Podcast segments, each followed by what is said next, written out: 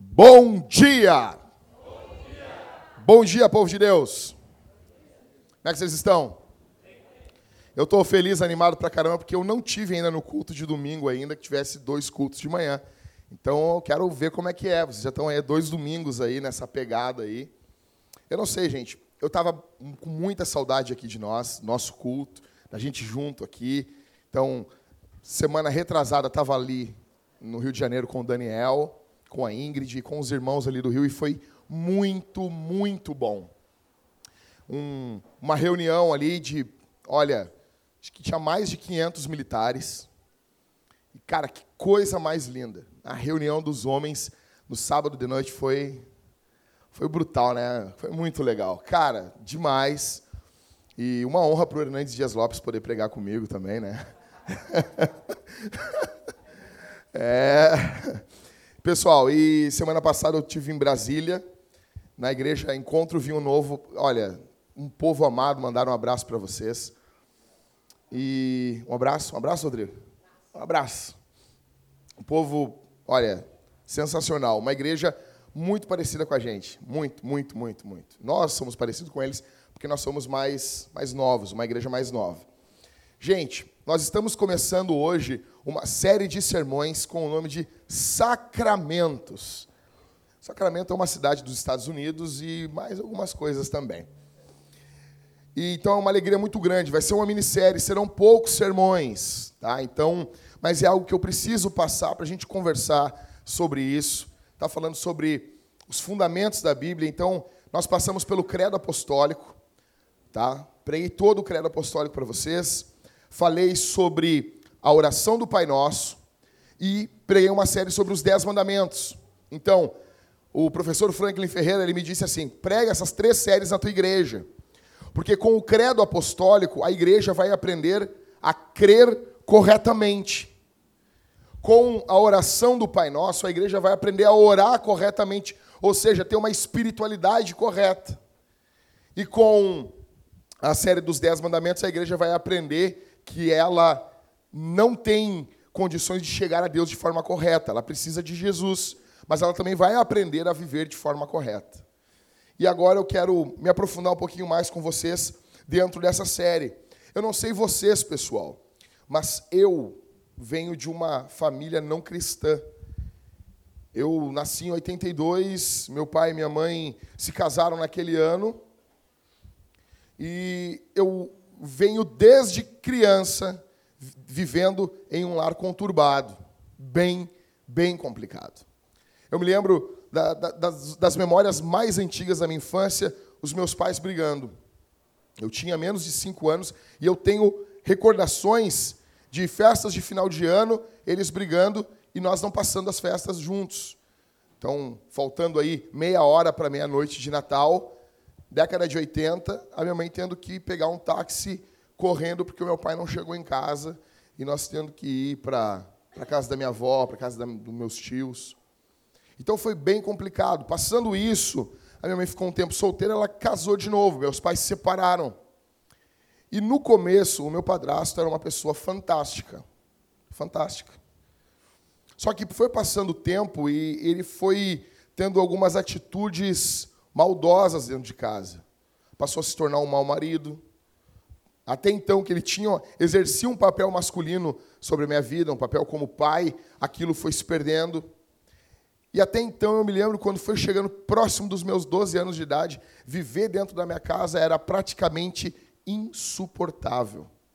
Era insustentável. Eu digo para vocês, sem medo de errar, que eu morei na beira do inferno. Minha casa era praticamente o inferno. Então eu não cresci com demonstrações de afeto dentro de casa no que envolvia um homem e uma mulher. Minha mãe sempre me tratou com muito amor. Meu pai também. Quando eu visitava meu pai, o meu pai estava comigo, o meu pai sempre foi um cara muito carinhoso. Só que um casal, eu nunca vi isso. Tanto que em mil. Eu não me lembro o ano certo, mas quando eu estava fazendo 21 anos de idade. Estava fazendo 21 anos de idade. O meu pai foi me buscar na casa da minha mãe, eu morava com a minha mãe. Foi o último ano, porque eu saí para casar. E eu me lembro como se fosse hoje. O meu pai chegou de carro na frente da casa da minha mãe. Eu saí. Eu fui no quarto me arrumar, no meu quarto. Quando eu saí do quarto, eu me deparei na, na porta do meu quarto com o meu pai e a minha mãe conversando na sala. E foi a primeira vez, eu estava fazendo 21 anos de idade, e foi a primeira vez que eu vi o meu pai conversando com a minha mãe de forma civilizada. E aquela simples cena, eles não me viram, dos meus pais, um sentado num sofá, outro no outro, e eles conversando e rindo um pouco. Aquela cena me impactou de tal forma que eu voltei para o quarto e comecei a chorar. Porque eu nunca tinha visto aquilo. E às vezes tem pessoas que não valorizam seus pais, né? Então, eu, eu não sei vocês, mas eu cresci dentro de uma casa onde discussões eram muito maior, eram muito maior frequência do que amor. Eu me lembro que isso me traz peso no coração. Eu me lembro que na década de 90, a minha mãe gastava muito dinheiro com umbanda, com trabalhos de umbanda. Nós gastávamos muito dinheiro nisso. Muito dinheiro. Gente, tem lugar aqui na frente, gente. Tem cadeiras aqui, tem três cadeiras aqui, tem cadeiras aqui, pessoal. A partir do domingo que vem, os membros sentam mais para frente. Aí vai liberar. Tem quatro cadeiras ali, gente. Tem três cadeiras ali agora. Sim, sim, sim, sim, sim. Sim. É. então, e nosso dinheiro ia nisso. Eu fico imaginando assim, porque um pai de santo ele cobra muito caro. E ele chega lá com pipoca. Tu paga um dinheirão e ele chega com pipoca. Eu tenho uma raiva de Deus que cobra pipoca. Uma divindade que pede pipoca. Eu não sei, os deuses antigos, Rodrigo, eles pediam sacrifícios sacrifícios humanos. Agora, hoje, tu dá uma cachaça e pipoca. Um Deus que quer cachaça, Rodrigo. Isso me irritava. Até que, em abril de 98, eu entrei numa igreja. Em abril de 98, eu entrei em uma igreja. Eu me lembro como se fosse hoje. E ali em junho de 98, passando dois meses, no dia 7 de junho de 1998. Eu estava sendo batizado e me juntando àquele povo. Eu me lembro no dia 31 de dezembro de 1998, no último dia daquele ano, eu participei de uma mini vigília de virada de ano com a igreja. E eu me lembro que estavam ali as famílias, os pais, os filhos, estava a igreja, pastor, esposa dele. Estávamos todos nós, isso era em torno de 11 e pouca. Aí o pastor disse assim: eu tinha 15 anos. Aí o pastor disse assim: vamos dobrar o joelho.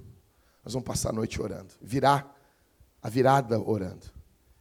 E, e aí nós começamos a orar. E aqueles foguetórios estourando na rua. E meu coração queimando por dentro. Eu estou junto com o povo de Deus. Eu estou junto com o povo do Senhor. E aqueles irmãos vinham, aqueles presbíteros vinham e colocavam a mão na minha cabeça, mão na cabeça dos meus irmãos e diziam assim: abençoa o ano dele, meu Senhor. Abençoa o ano dele. Ó Deus, cuida desse jovem, que esse jovem não se desvie dos teus caminhos. E eu me lembro que ali, debruçado naquele banco, eu chorei copiosamente. Meia-noite e cinco, nós nos levantamos e aqueles irmãos chorando, se abraçando, e começaram a servir a ceia, e, e o coral começou a cantar, e eles pedindo perdão uns para os outros, por se tivessem feito algo de errado aquele ano, e eles começaram a pedir perdão, começaram a participar da ceia do Senhor, se abraçavam, choravam, e, e os pais chegavam, e daí as famílias vão orar, e naquela hora o meu coração quebrou, eu estou sozinho aqui. Naquele mesmo momento, um presbítero com a mulher dele, com os filhos dele, disse: Vem cá, Jackson, tu é da nossa família. Você não tem noção, gente. Não tem noção. O que, que isso quebra a gente por dentro. Um guri que vem de uma casa e eu morava em um local onde todos os meus amigos, todos, entraram para as drogas. Porque todos eles tinham uma história de vida parecida com a minha. E ali eu fui literalmente na noite de, do dia 31 de dezembro de 1998, eu fui abraçado pela igreja do Senhor. E eu me lembro das famílias orando abraçadas, e aqueles como eu, que não tinham o pai ou a mãe ali dentro, estava abraçado com uma família. E nós cantamos uma canção que cantávamos sobre a comunhão entre os irmãos. Eu não sei, gente. Eu não sei qual é a tua história de vida. Eu não sei qual é a tua história, qual é a tua, a tua caminhada, qual é a tua jornada, pelo que, que tu passou. Se tu passou por algo parecido com isso. Se em algum momento tu viveu algo semelhante a isso. Eu não sei qual é a história da tua família. Mas a Bíblia diz em 1 João 4:8. E esse é o verso que eu quero me apoiar. Nós vamos caminhar por alguns textos da Bíblia hoje e eu quero que você tenha muita atenção. O meu sermão tem apenas dois pontos hoje. Mas eu quero que você preste muita atenção. Você vai caminhando e vá raciocinando junto comigo. 1 João 4,8 diz: Aquele que não ama, não conhece a Deus, porque Deus é amor. Aquele que não ama não conhece a Deus, porque Deus é amor. Quando a gente lê esse verso, a gente pensa o que, Rodrigo? Deus, Deus me ama. Já quer cantar a música da Ana Paula Valadão. Me ama! Não, mas é um louco cantando e, e repete uh, ao infinito essa, essa, esse, esse coro aí. Sendo que em inglês é Ele nos ama. A natureza de Deus, ela é trinitária, ela é triuna. Deus existe e nós temos um Deus. Um Deus, tem que prestar atenção aqui. Nós temos um Deus. E ele subsiste, ele existe por si mesmo em três pessoas. É revelado na Escritura essa natureza de Deus. E a gente lê esse texto e a gente pensa que, em primeiro lugar, João está falando do amor de Deus por nós. Não está. Não está. Está falando sobre o ser de Deus. E você tem que, pelo menos, arranhar, como diz Carson, arranhar a superfície desses textos. Presta atenção comigo. São Tomás de Aquino diz que Deus é ato puro. Deus é ação pura. Os atributos de Deus, ou seja, as características de Deus, elas estão ou elas são em movimento. Para Deus ser amor, ele precisa estar amando um objeto, um alvo. Amor é amor que ama. Para Deus ser justiça, Deus tem que se relacionar com um alvo de forma justa. Por isso que quando Deus diz, lá em, lá em Êxodo, para Moisés, quando Moisés pergunta o nome dele, ele diz: Eu sou. Isso já revela, de forma superficial, mas revela que Deus possui uma, uma pluralidade de pessoas dentro da existência dele. É um Deus que subsiste entre as pessoas. Jackson, me explica melhor. A grande questão é que nós não temos exemplo nenhum na criação. Porque Deus é diferente de tudo. Ah, é que nem eu. Não é que nem tu. Você tem que começar com isso. A gente não tem nenhum exemplo que esgote, que mostre de forma igual isso. Então, quando a Bíblia diz Deus é amor, porque Deus ele é autossuficiente. Para ser Deus, ele, ele deve não precisar de nada para ser Deus.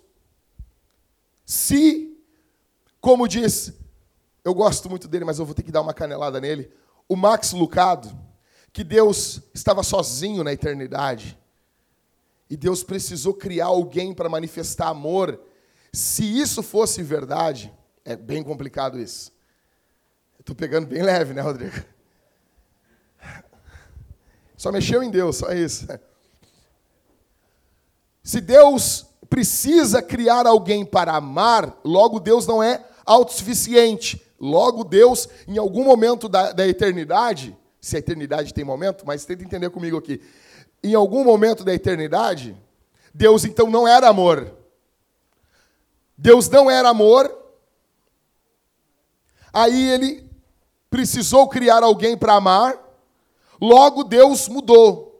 Se Deus muda para o bom, ele pode mudar para o ruim também. Ah, Jacques, um exemplo. Que, daí, o que, que nos garante que daqui a 5 milhões de anos o nosso Deus não vai ser um Deus mau? Nós precisamos que Deus seja um Deus autossuficiente, independente. Deus não necessita da gente. Deus não precisa de nós. Ou seja, quando a Bíblia diz Deus é amor, está falando que Deus ama Deus. E que existe um relacionamento dentro de Deus. O mistério do amor de Deus revela a natureza trina de Deus, triuna, revela a trindade. Então São Tomás de Aquino vai dizer: Deus é ato puro, Deus é ação pura. Por isso que Deus é. Por isso que Deus se revela como um verbo para Moisés. Deus é. De... Moisés, eu não entendia isso. Na verdade, eu não entendo tudo isso ainda. Acho que nós vamos viver eternamente para entender isso. Mas quando Moisés pergunta: Qual é o teu nome, Senhor? Aí Deus diz: Eu sou. Entende isso? É diferente de tudo que a gente conhece. Deus se revela com o verbo: Eu sou. O amor é um amor que ama um objeto. A justiça se manifesta quando se relaciona em justiça com outro. E é isso que todos os, em todos os atributos de Deus. A comparação aqui é como um rio. O Pai ama o Filho, o Filho ama o Espírito, o Espírito ama o Pai. O Pai envia o Filho, o Filho envia o Espírito. E esse relacionamento, ele corre como uma corrente. Eu quero que vocês abram um texto comigo. Em João, vocês estavam em 1 João, agora vão lá para o Evangelho. É o quarto Evangelho do Novo Testamento. João, capítulo 5.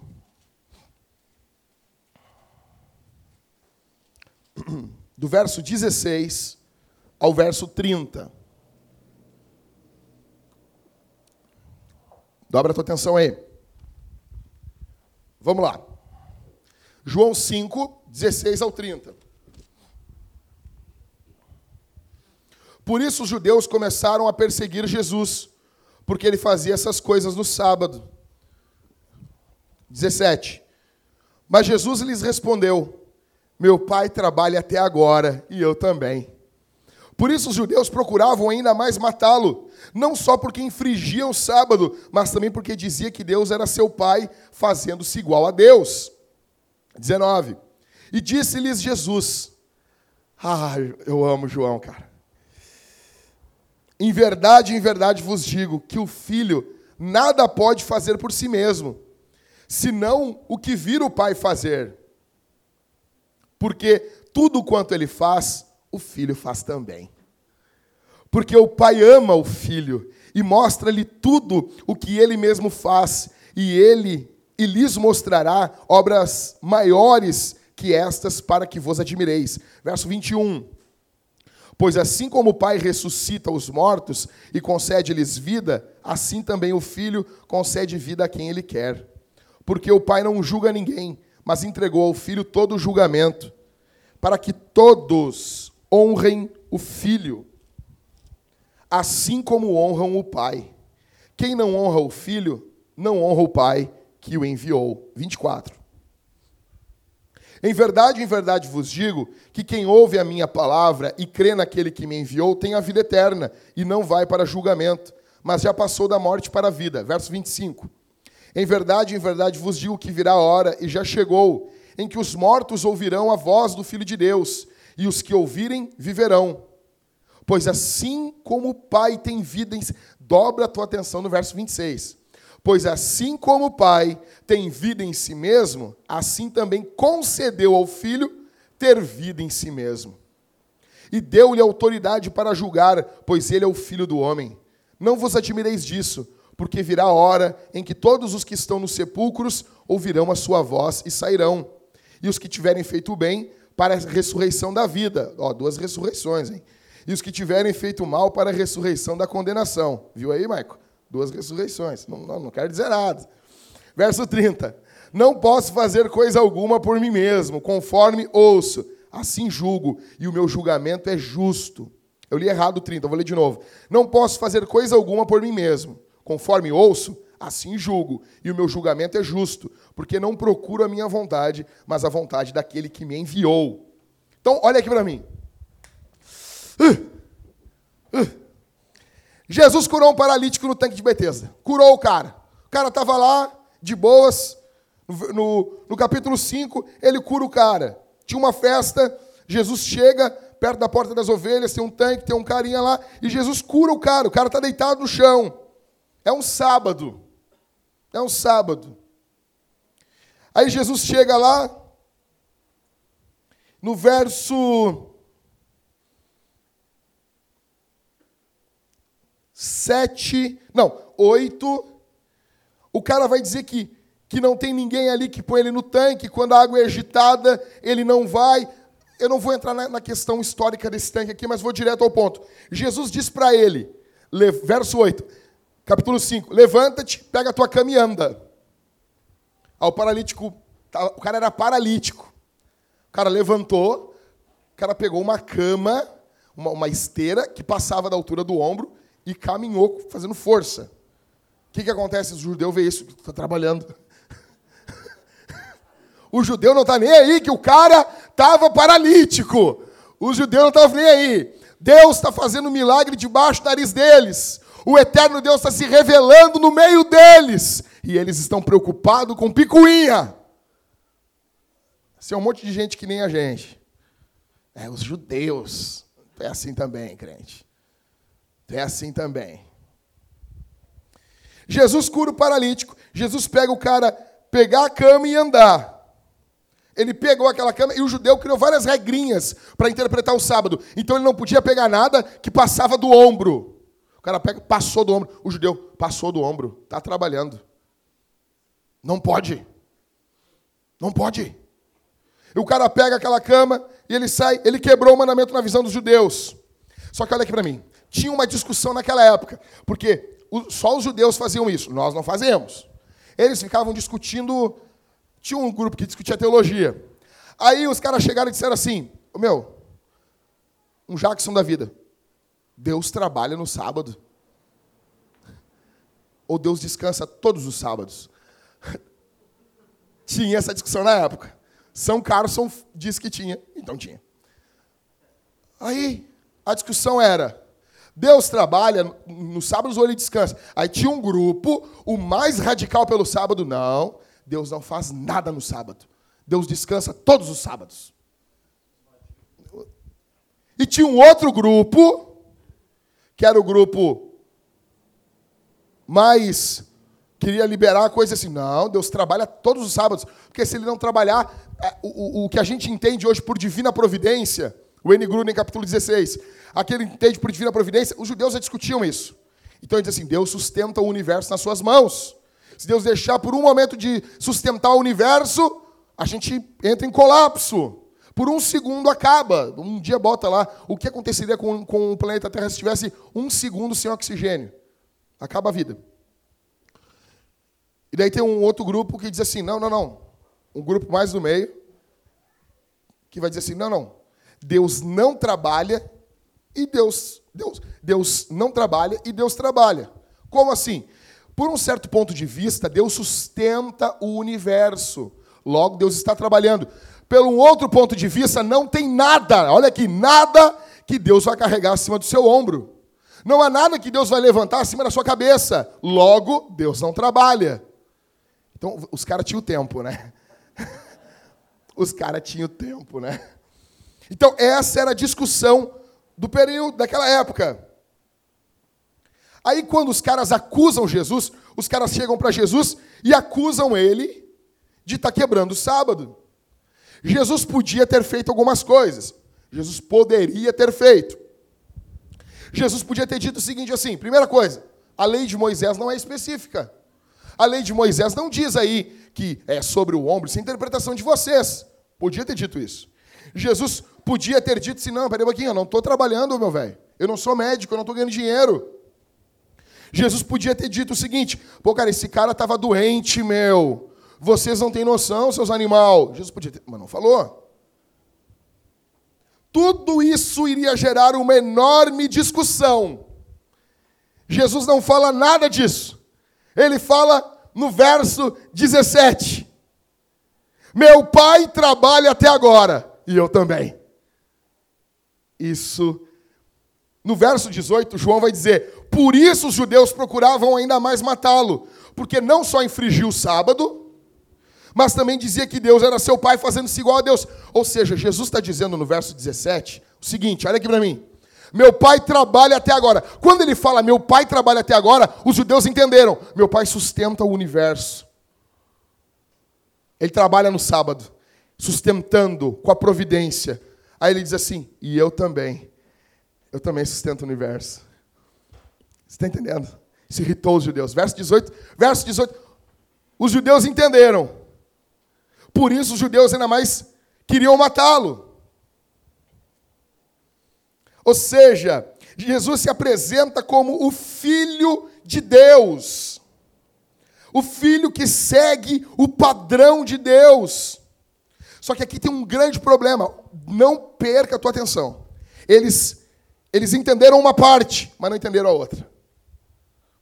Eles entenderam que Jesus estava se, se apresentando como Deus, mas eles entenderam que Jesus estava se apresentando como um outro Deus. Tem o Deus Pai, que é um Deus, e tem o, o segundo Deus, que é o Deus Filho. E não é isso que Jesus está dizendo. Não é um, um, um, um grupo de dois deuses ou três deuses. Não é isso.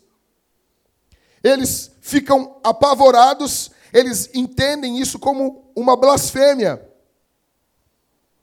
Jesus nega Olha aqui para mim. Jesus nega que ele seria um Deus em oposição ao Pai. Como que ele nega isso? No verso 19. Olha, lê comigo isso aí, gente. Está querendo dormir? Dá uma, dá uma sacudida assim, ó. Uh, uh, uh. Vai, dá uma mordidinha na língua. Sabe? A adrenalina acorda a gente. O cara que morde a língua fica uma adrenalina louca. Tá querendo dormir assim, é nove da manhã, tá querendo dormir, morde a língua. Hum, hum. Chega a ser uma lagrimazinha do olho assim, ó. Quem tá chorando não dorme, vai. Verso 19, o que que diz? O que que diz verso 19? Olha só, cara, eu estou enlouquecido com isso aqui. E disse-lhe Jesus: Em verdade vos digo que o filho nada pode fazer por si mesmo, senão o que vir o pai fazer. Então, segura nessa parte aqui. Então tu assim: ah, não. Então Jesus não é Deus, né? Porque ele, ele tem que ver o que o pai vai fazer. Ah, então ele é um filho tipo nós. Aí a continuação. Porque tudo quanto ele, o pai, faz, o filho faz também. Aqui que, a gente, aqui que as seitas se ferram. Porque, olha aqui, a doutrina da Trindade, ela apresenta o filho igual ao pai. Só que ao mesmo tempo que ele é igual, ele se submete. Então, as pessoas ao verem a submissão, elas dizem assim: não, não, então o filho é um pouquinho menor em, em natureza dele, a natureza do filho é um pouco menor. Não! Tudo o que o pai faz, o filho faz. Só que isso procede do pai. Tá, mas procede, então começou em algum momento da eternidade. No relacionamento de Deus, não. O, o termo seria uma procedência eterna. Isso não está falando de start e, e, e, de, e de fim. Isso está falando de um relacionamento. O filho nunca envia o pai. O pai envia o filho. Mas o filho não é menor do que o pai. Vamos comigo, gente. João 5,19 mostra a submissão de Jesus ao Pai e mostra também sua divindade. E disse-lhes, verso 19: Em verdade, em verdade vos digo, que o filho nada pode fazer por si mesmo, senão o que vir o pai fazer, porque tudo quanto ele faz, o filho faz também. Lá tem submissão e igualdade. O filho, o filho Jesus está mostrando para os judeus: eu não estou me opondo ao Pai, eu não estou em oposição ao Pai. Aqui é que as seitas se perdem. Existe igualdade e submissão dentro da Trindade. Existe unidade. Olha aqui para mim, isso aqui tu tem que prestar atenção. Isso aqui muda a vida da gente. Existe unidade e existe diversidade dentro da divindade. Vou falar de novo. Existe unidade e existe diversidade dentro de Deus. Deus é um, mas ele também tem diversidade dentro dele, de três pessoas. É um mistério revelado.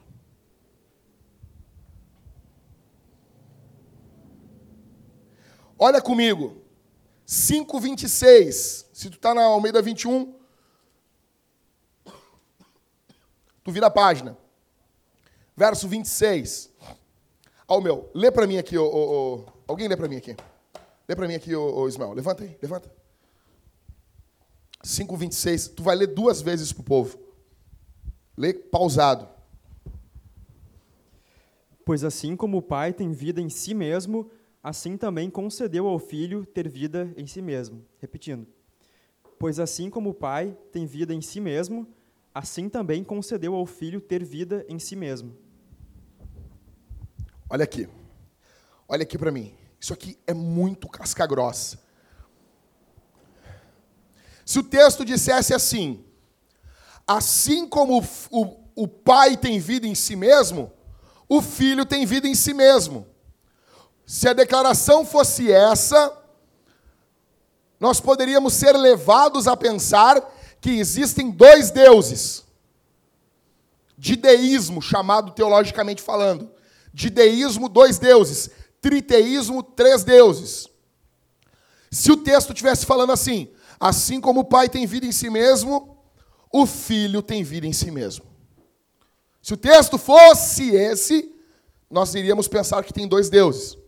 Porém, se o texto fosse ao contrário, verso 26, acompanha comigo. Pois assim como o Pai tem vida em si mesmo, assim também concedeu ao Filho a vida. Se o texto fosse só isso, nós pensaríamos que o Pai é Deus e ele criou Jesus. E Jesus é um ser criado. Logo, nós cairíamos em uma espécie de idolatria. Porque a Bíblia nos manda adorar Jesus e Jesus não seria Deus. Logo, isso é idolatria. Vocês entenderam os dois extremos? Porém, isso aqui é de destruir, é de arrebentar a cabeça da gente, verso 26. Olha bem. Pois assim como o Pai tem vida em si mesmo, ele concedeu ao filho ter vida em si mesmo. Como assim, cara? Como assim? Como que alguém concede ao outro ter vida em si mesmo? Os teólogos eles pegaram as duas verdades. O pai está concedendo, mas o filho também tem vida em si mesmo. Essas duas verdades eles chegaram ao ponto de, de dizer o seguinte: isso é uma concessão eterna. É uma concessão mas é eterno, nunca começou. Isso está falando muito mais do relacionamento dentro da vida trinitária. O que Jesus está apresentando aqui é o relacionamento dele com o Pai. É, uma, é, é um amor, é, flui de um para o outro. O filho glorifica o Pai. Jesus diz no, no capítulo 17: Pai, me glorifica com a glória que eu tinha contigo antes da fundação do mundo. João 17. Cara, dá para fazer uma série de sermões só em João 17. Ficar perdendo três meses em João 17. Então, assim, glorifica. O Pai, Deus dá glória para alguém? Dá. Deus dá glória para Deus. O Pai glorifica o Filho. O Filho glorifica o Pai. E Agostinho vai dizer que o Espírito Santo é a própria relação entre o Pai e o Filho, mas é uma pessoa. O Pai, o Filho e o amor. Porque não pode ter algo fora de Deus. Então o Espírito Santo é, é representado como o próprio amor. Mas é Deus. Vamos de novo, vamos tentar isso aqui. Já que isso é tão difícil assim, é Deus. A gente está falando de Deus. Eu não estou falando da tuas negas. Estou falando de Deus.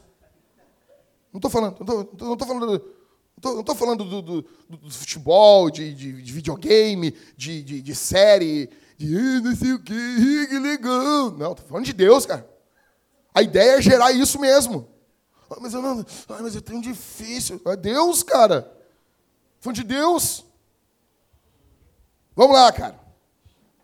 Isso fala, então tem um relacionamento amoroso, eterno, lindo, belo, bendito. Agora tu vai entender João 3,16. Porque Deus amou o mundo de tal maneira que deu seu filho. Tem, tem noção do amor de Deus pela igreja? Pelos salvos? Deus amou o mundo de tal maneira que deu seu filho. O texto Está falando do amor de Deus por nós? Tá. Mas o, a medida que está usando é a medida do amor do Pai pelo Filho. Então, antes de falar do amor de, que Deus tem por nós, Deus está falando do amor que Deus tem por Ele, que o Pai tem pelo Filho. Então, quando a Bíblia diz Deus é amor, antes de falar, ai, Deus me ama, está falando do amor do Pai pelo Filho, para nós olharmos isso e ficarmos maravilhados. Então eu, eu pergunto aqui para vocês: como não se render a esse amor? um amor eterno, beleza. Eu, eu, queria poder descrever isso, mas eu não tenho palavras. Beleza, majestade, glória, relacionamento perfeito, amor transbordante, graça perfeita. E assim mesmo, esse amor eterno, que por todas as eras houve amor, houve relacionamento, houve tudo. Deus se bastava, Deus não precisava de nós. Ele todo eterno, todo belo, todo perfeito, essa, essa comunhão perfeita, bela, majestosa, graciosa, ajustada. Aí, em um momento na eternidade, Deus decide estender a mesa, como diz o Ribas. Deus decidiu estender a mesa e disse: Vou botar lá o Jackson, ele vai participar isso aqui da gente. Vou botar o Maicon aqui junto com a gente. Isso aqui é tão bom que eu vou estender isso para a igreja. Eu vou criar um povo. Eu vou criar um povo que vai, vai saborear isso aqui. Não precisava, Deus não precisava disso, Deus não precisava de você, de mim, Ele continuaria sendo Deus, Ele não é o Deus solitário do Max Lucado, Ele não precisava disso. Ele não precisava do teu glória a Deus, das tuas reclamações, de nada, mas Deus, que é infinito em misericórdia, nos amou, nos enviou Deus. Porque Deus amou o mundo de tal maneira que deu o seu filho. Você tem noção disso, da profundidade? Eu pergunto para você, diante disso, você fica maravilhado diante disso? O Pai envia o Filho, o Pai e o Filho enviam o Espírito. Ou seja, Deus Filho vem e morre por nós, ressuscita. E daí o Pai e o Filho enviam o Espírito Santo. Nós temos Deus, o Eterno, morando dentro da gente. Você tem noção da glória que é isso? E o Espírito Santo pega a obra do Filho, o Espírito Santo, humilde Espírito Santo, que é Deus em toda a sua totalidade, e ele pega a obra do Filho e ele aplica a obra do Filho em nossas vidas. O Pai determina a salvação, envia o Filho, o Filho resgata e o Espírito Santo aplica a obra da cruz em nós. Uma obra de Deus. Você tem noção como não nos rendermos? Aí eu pergunto para vocês: como não cantar? Como não levantar as mãos? Como não cantar alto? Como não amar esse Deus? Você está maravilhado diante da Trindade? Você fica maravilhado diante disso? Então, o que eu disse até aqui se resume em a natureza de Deus é trina, é triuna, Deus é trindade, Deus é um Deus, não são três deuses, mas ele subsiste em três pessoas, é um mistério revelado. Segundo ponto desse sermão. Então, a gente entendeu mais ou menos. É aqui eu dou uma arranhadinha no texto. Deus é triuno. Segunda coisa. Tenho, tenho. Só não está tá meio quente assim. Mas... Segundo, Deus nos fez imagem e semelhança. Deus nos fez imagem e semelhança. Vamos lá. Como é que Deus vai amar um objeto que não seja santo, que não seja bom? Vou dar um exemplo aqui. Vai na casa da Aline do Cauê. A Aline do Cauê é muito parecida com a minha mulher. Muito parecida. Elas são meio neuróticas com limpeza. Tu chega na casa da Aline, o chão tá branco, mais branco, mais branco, mais branco do, do, que o texto lá de Isaías, que diz que os pecados vão ficar brancos, alvos como a neve. Se fosse a tradução de hoje, ia ser o texto, os pecados vão ficar mais brancos do que o chão na casa da Aline. E daí tu entra na casa da Aline e a Aline larga uma assim, ai, não repara a sujeira. Sabe, é para te oprimir. É, é, é semi-demoníaco. Eu fico com pena do Cauê, cara. Imagina o Cauê chegando. Ah, recém passei pano. Imagina. Tem uma casinha na rua, acho que o Cauê fica dormindo na rua ali. Né? A Aline vai me trazer água ainda, né, Aline? Obrigado, Aline. Deus te abençoe. Não botou sal aí, né? Olha. Então. Oh, hum. Perdeu o Playboy. Então, a natureza da Aline, a natureza da minha esposa, a natureza dessas mulheres meio neuróticas, assim, ela não coaduna com a sujeira. Não coaduna. Então, assim,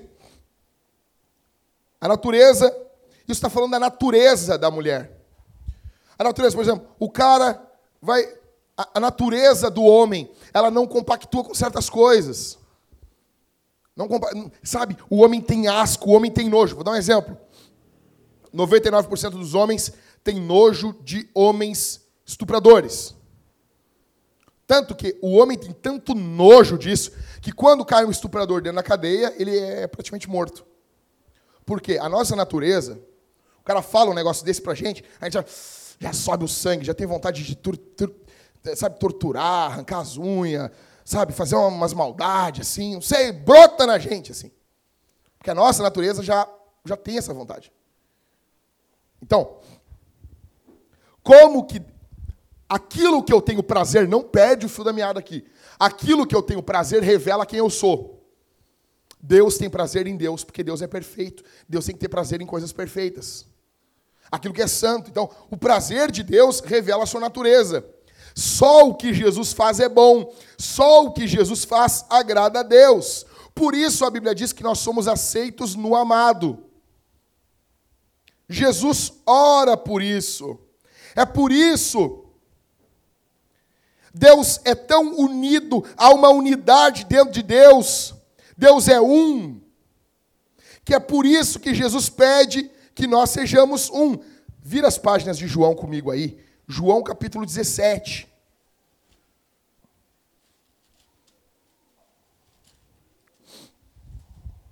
Vinte e dois e vinte e três. João capítulo 17 é uma bomba. É uma bomba. É uma bomba. É o capítulo mais lindo da Bíblia.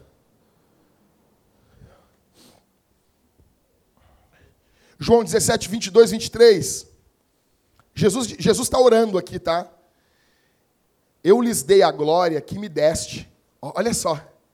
Glória é peso, é importância, é honra. Jesus está dizendo para o Pai: Eu lhes dei a glória que me deste, para que sejam o quê? Oi?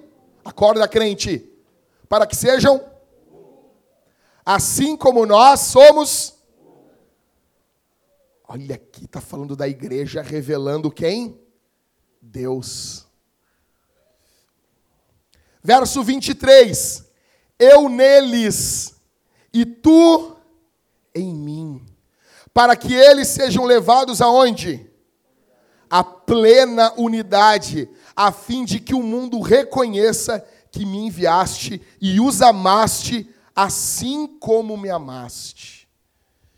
Uh. Estar em Jesus é amar o Pai, assim como Jesus ama, e amar o Filho como o Pai ama. Isso vem pela obra de Jesus, aplicada em nós pelo Espírito Santo. Então, o Pai ama o Filho. O Pai ama tudo que é correto. Nós não éramos corretos, nós estávamos perdidos. Por isso que Jesus vem, morre em nosso lugar. As obras perfeitas de Jesus são aplicadas a nós. Obediência é amor na Bíblia. Não, não perde a tua atenção.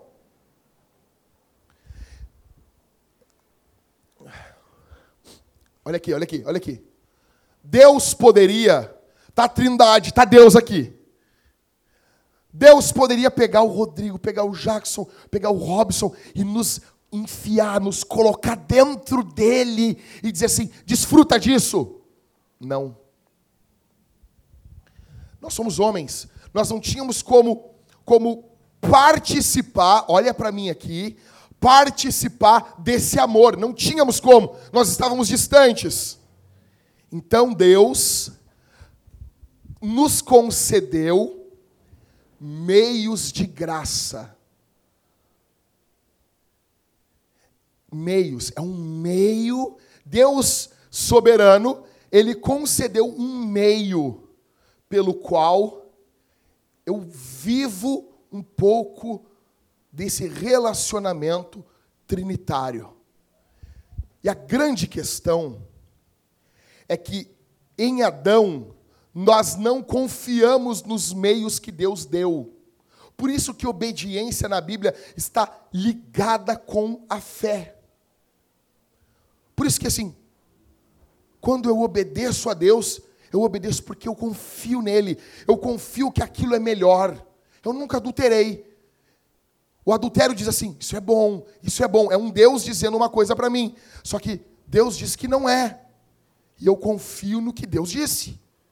Eu não preciso provar o pecado para saber que Deus está falando a verdade. A palavra hebraica para mandamento é nó eu estou ligado com Deus. Então, Deus nos deu meios de graça, Deus nos deu meios para vivermos esse amor trinitário. E aí a gente entra na série Sacramentos. Batismo e ceia são meios de graça, são meios pelos quais eu de forma pequena, experimento o amor da Trindade. Os meios de graça não se resumem aos sacramentos, eles se expandem. Ou seja, a pregação do Evangelho é um meio de graça, é um meio pelo qual eu experimento Deus. A grande questão aqui agora é se eu tenho ou não fé para confiar nos meios que Deus escolheu para me dar graça. Por isso, gente, que quando uma pessoa despreza a igreja, você tem noção como não tem como, como explicar tudo isso? Assim, dá para ser. Os caras chegam assim, Halisson, Jackson, dá para ser crente sem ir na igreja? Tem noção como é que eu vou explicar tudo isso assim? Eu olho para o cara assim, me dá até um desespero, Michael. Vamos ter que falar sobre a natureza triuna de Deus, porque toda vez que eu falo isso aqui me dá um desgaste mental. Eu canso para falar, estou todo suado, estou falando de Deus. Depois tem que pregar de novo ainda. Eu cheguei em casa, vou morrer. Puf, morri. Eu estava em casa, onde fiquei até as duas da manhã, porque senão eu não vou ter que pregar outra coisa, Deus. Não dá para falar da trindade, cansa, eu fico cansado. É gostoso, mas eu fico cansado, estou todo, todo molhado. Minha cabeça é quase pura. Sabe, quando tu usa um computador no máximo e o cooler dele fica a minha cabeça assim, tá uma gritaria aqui dentro, vai, puxa o papel, ele leu lá em 2003, traz aqui, ajuda. Tá loucura aqui dentro. 64 centímetros. É. Imagina. Vamos lá comigo, olha só. João 14, volta comigo em João. João. João 14, 21. Alguém lê para mim. Levanta, levanta, levanta aí. Levanta e lê. João 14, 21.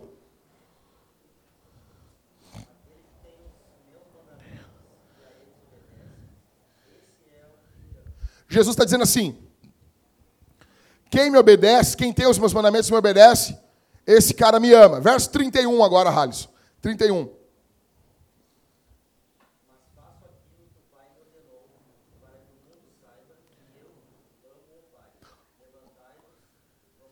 Olha aqui, Jesus está dizendo: aquele que tem o meu mandamento e obedece, ele me ama. Aí Jesus, lá, dez versículos depois, Jesus diz: Eu obedeço o Pai, por quê? Por quê? Porque eu amo Ele. Tem obediência dentro de Deus. Jesus é igual ao Pai, mas o Pai ordena. Isso é relacionamento. O Pai ordena, o Filho obedece. É menor? Não é menor. Submissão, a visão que nós temos é a visão caída da submissão, mas submissão sempre houve. Deus, a mulher se submissa ao homem, ela é menor que o homem? Não. Houve um tempo, aqui vai ser para triturar mesmo. Houve um tempo que o filho não era filho? Não. O filho sempre foi filho. O pai sempre foi pai. O Espírito Santo sempre foi Espírito Santo. Não houve mudança na divindade. Porque o filho disse: Pai, glorifica-me com a glória que eu tinha junto contigo antes que o mundo era mundo pai, tá? Já tinha glória, já era o filho. O, o pai concede ao filho. Vem do pai isso. Mas é eterno. Não sei, cara. Agora, o verso 15, capítulo 15 e o verso 9. Como o Pai amou, me amou, assim também eu vos amei. Permanecei no meu amor. Por isso que obedecer Jesus acreditar nos meios de graça, faz todo o, o sentido. Então, gente, olha aqui para mim. Os sacramentos, batismo e ceia, eles apontam para a vida o quê? Comunitária. Comunitária. O que, que a Trindade tem a, muda na minha vida? Tudo. Tudo. Igreja, eu vou falar uma coisa arriscada aqui, mas azar. Azar. Depois eu me viro. A igreja é, Deus me ajude, a igreja é um sacramento vivo. A igreja é um meio de graça vivo. É um meio pelo qual Deus escolheu eternamente conceder graça. Vocês vão viver a vida comunitária quando vocês estiverem juntos. Vocês vão experimentar em menor quantidade, óbvio, de forma imperfeita, mas vocês vão experimentar a vida de Deus. Aqui, com as nossas diferenças, nós, nós não somos iguais? Nós somos todos iguais. Mas nós somos diferentes? É, a gente também é diferente. Está entendendo? A gente está experimentando, numa uma quantidade muito menor, a vida de Deus. Ah, mas então eu posso experimentar isso em qualquer lugar. Não, meu velho. A gente experimenta isso na igreja porque o amor de verdade o mundo não conhece, Jesus falou. João 17, o mundo não conhece isso. Isso é só a igreja que vive. Isso é só a igreja que vive. Eu sou abençoado em congregar. Eu conheço Deus a congregar. Não tem como eu odiar. Voltando lá para o versículo que a gente leu no começo do, do, do sermão. 1 João 4,8, o que, que diz? O que, que diz? Vamos lá. 1 João.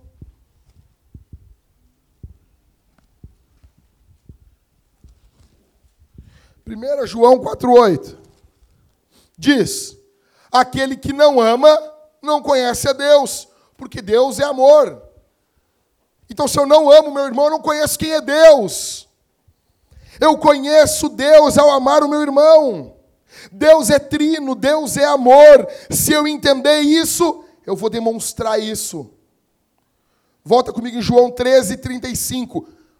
Lê para mim aqui, ô, Ismael, de novo. Levanta aí. Passa aí pelo Jordão. Vem cá ler. João 13, 35. Nisto, to, nisto todos saberão que sois meus discípulos, se vos amardes uns aos outros. Tem noção? A marca que o mundo vai saber que nós somos de Jesus é se nós nos amarmos. Isso se dá na igreja, isso se dá em comunhão. Gente, eu, eu, isso aqui é bem rápido. Vai comigo lá para o primeiro livro da Bíblia. Primeiro livro da Bíblia, Gênesis. Gênesis. Bem rápido. Minha Bíblia está toda destruída. Gênesis 1, 26. Diz assim: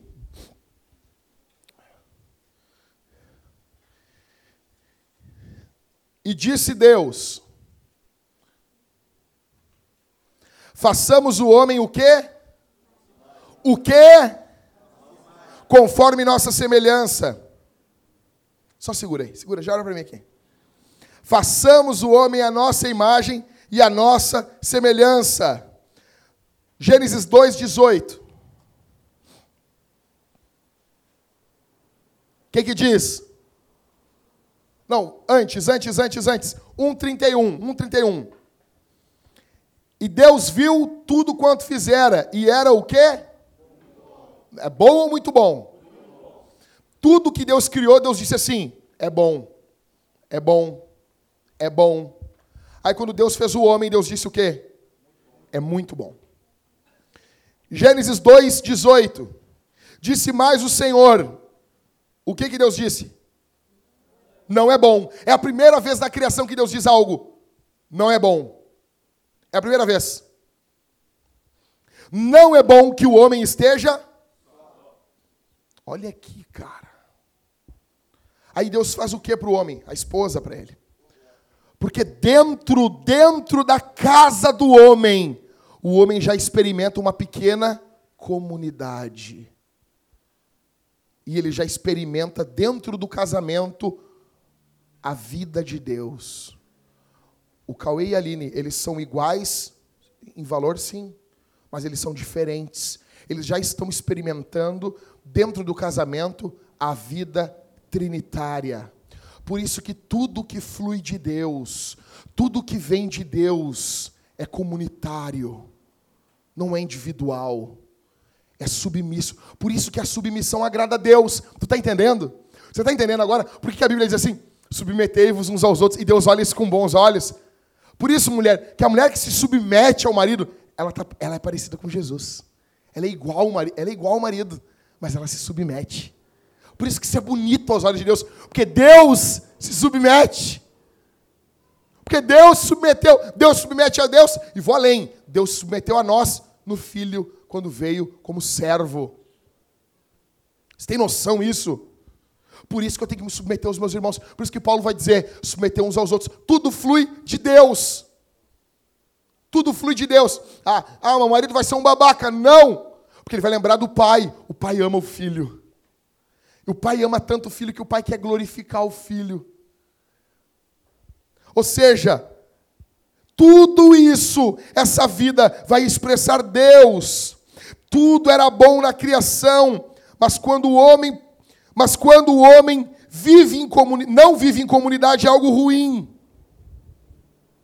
Jesus deu a vida para revelar o Pai. Jesus, olha aqui para mim, Jesus deu a vida para revelar o Pai. Eu entendo isso. Cara, eu vou, eu vou, fazer. Isso aqui vai ter toda a aplicação para a tua vida agora. Eu entendo isso não somente quando eu confesso isso. Chegar aqui, eu vou confessar agora, olha aqui. Ah, já, como o Jackson, ele entende da trindade, né? Como ele, ele falou as coisas ali bonitas, né? Ah, agora eu tenho mais ou menos uma noçãozinha assim. Ah, o Jackson entende tudo. Que, que coisa louca isso, né? Não, gente, não. Não. Eu entendo isso não quando eu confesso racionalmente somente, mas quando eu dou a vida pelos meus irmãos, mas quando eu dou a vida pela igreja, quando eu vivo em comunhão com a igreja.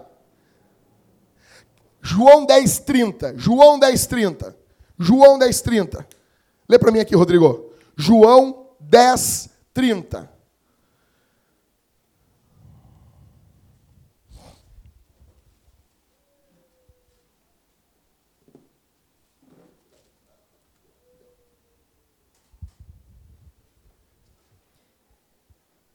Eu e o Pai somos um. Eu e o Pai somos um. Entendeu? Aí os unicistas vão dizer assim: viu, Jesus é o Pai. Não. Essa eu e o Pai somos um. É que Deus está falando, entendeu? Então é muito profundo. Ah, já não é não, é sim. Eu, uma pessoa, e o Pai somos um. Diversidade e unidade. Eu e Jesus não disse assim, ó, eu sou o Pai. Tá entendendo que é diferente? Entenderam, né? Jesus disse assim, eu sou o Pai. Não, não, não. Eu e o Pai somos um. Eu não, eu não sou a Talita, mas eu e a Talita somos um. Então, nós, nós somos um, por isso que a Bíblia diz, para que nós sejamos um. Por isso que a Bíblia chama a gente por um nome, igreja. Eu entendo quem Deus é nos meus relacionamentos mais íntimos. A igreja é uma das principais demonstrações disso. Por quê? Porque aqui não tem, não tem, o cara quer sair da igreja, ele sai. O cara não quer contribuir, ele não contribui. O cara não quer participar, ele não participa. Isso aqui é totalmente voluntário. Isso aqui totalmente pede de nós. Se eu nasci de novo e se eu tenho comunhão com Deus Trino, eu vou, eu vou ecoar a comunhão que eu tenho com Deus Trino na minha vida comunitária. Por isso que eu coloquei ontem no Facebook, ontem de madrugada. Quanto mais eu estudo a Trindade, mais eu amo a igreja. Quanto mais eu leio sobre a Trindade, mais eu amo a igreja. Minha pergunta aqui: você luta pela igreja? Você convive com quem é diferente de você? Os mais jovens aqui, eles andam com os mais velhos. Ou seja, você só visita quem, é quem tem a tua idade. Você só quer andar com quem é igualzinho a ti. Só quer andar com gente parecida, somente com gente igual. Você quer andar com gente que tem gosto diferente do teu? Os mais velhos aqui não desprezam os mais jovens, porque eu tenho notado que hoje em dia tem, tem acontecido o contrário. Os mais velhos têm desprezado os mais jovens. Tem sido comum isso. Você conhece a Deus? Você está acostumado a não dar a vida para os seus irmãos? Se você não dá vida pela igreja, você não entendeu nada de quem Deus é. Você vê a igreja como um passatempo. Então duvide da sua conversão. Quanto mais eu leio sobre Deus, sobre Deus Trino, mais eu amo a igreja. Não existe sacramentos, meios de graça, não existe batismo e ceia sem igreja. Ou seja, para ter batismo, gente, olha aqui, para ter batismo tem que ter alguém que batiza. Ninguém se batiza. Isso já está falando a forma que o testemunho. Olha aqui, meu. Batismo é um testemunho público de fé. Eu estou testemunhando publicamente que eu conheço Jesus, que eu me identifiquei com Jesus. Esse testemunho, eu preciso de alguém para me ajudar. Tem noção do que é isso? Ou seja, eu não consigo testemunhar Jesus sem a igreja. Não existe sacramento sem igreja, e não existe igreja sem o amor trino derramado em nossos corações. A igreja, olha aqui, gente, a igreja é um reflexo da Trindade. Eu não tenho analogia para explicar a Trindade, não tenho. Não é como o sol, não é. Ah, tem o brilho, tem o calor, tem não sei o quê, tem. Não é, não é. Ah, é que nem o ovo, né? A casca, a gema e a clara. Vai para o inferno, cara. Comparar Deus com ovo, rapaz.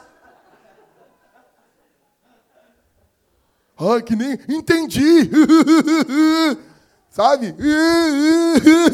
Entendi a trindade. Não, toda vez que tu diz assim, entendi a trindade perfeitamente, sabe que tu errou. Ninguém entende Deus perfeitamente. Completo. Jesus é Deus. O Pai é Deus? O Espírito Santo é Deus? Existem três deuses? Ufa. Ah. É um mistério isso. É um mistério isso. Então, como a analogia do ovo é ruim, por quê? Porque a, a casca do ovo é o ovo. Deu, já entendeu? A gema sozinha é o ovo.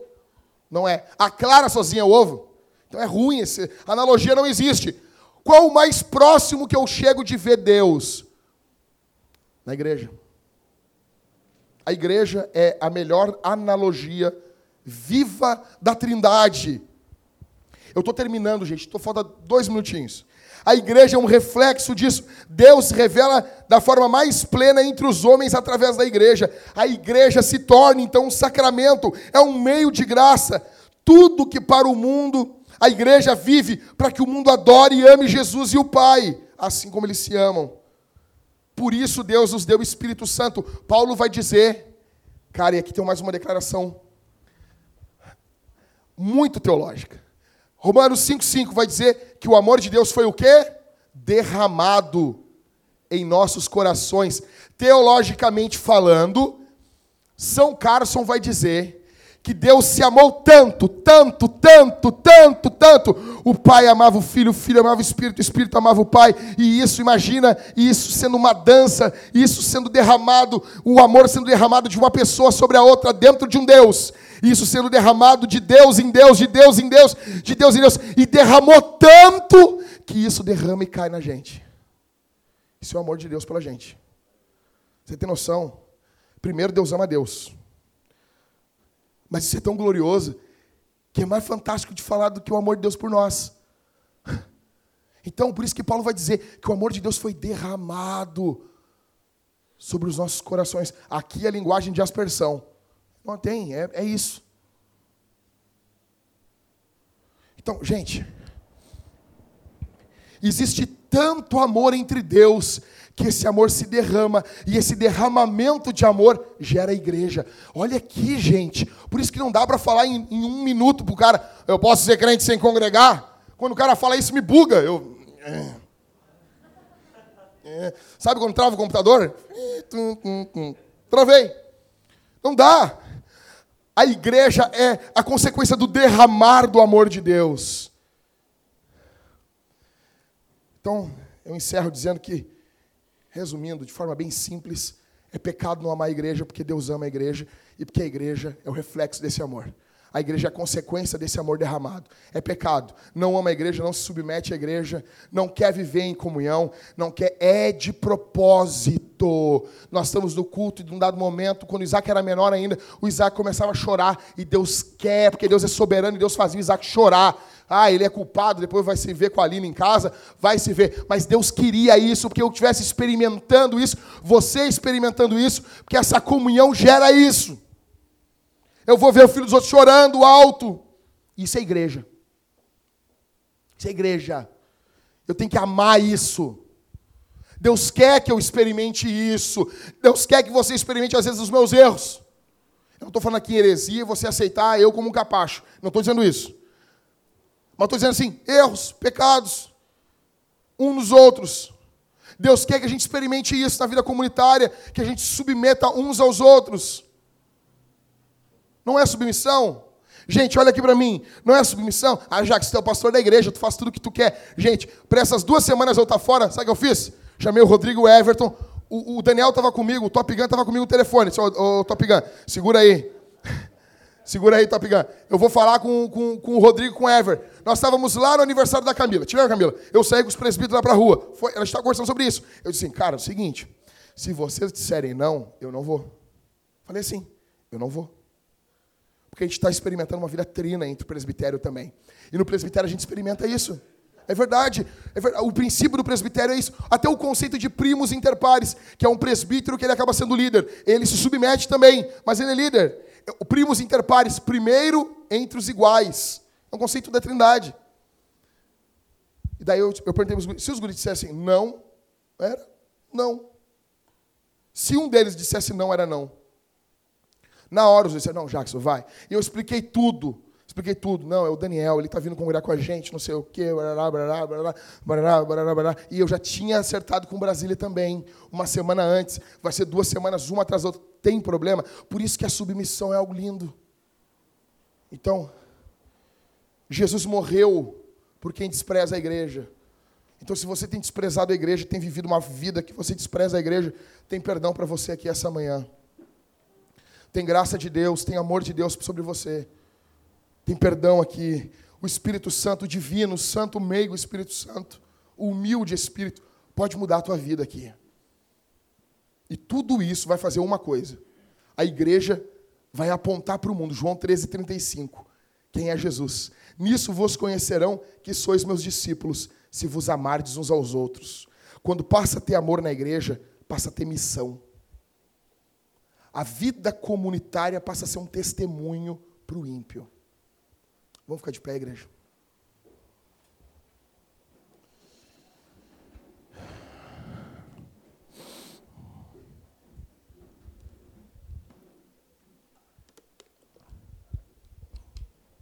Quero orar por você.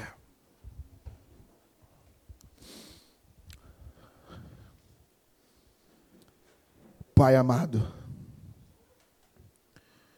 te dou graças, porque o Senhor é um Deus bondoso, é um Deus amoroso. De fato, nós não conseguimos conceber, entender a vida trinitária na sua magnitude. Mas humildemente te peço, pelo teu divino Espírito, vem operar isso no nosso meio. Vem operar isso em nós. Trabalha isso em nossas vidas. Obrigado pela tua palavra que o Senhor inspirou os teus filhos e por nos dar a igreja como experiência viva de provarmos aquilo que o Senhor experimenta em nível divino. Nós te agradecemos, Senhor. Nós te bendizemos, Senhor. Louvamos o teu nome.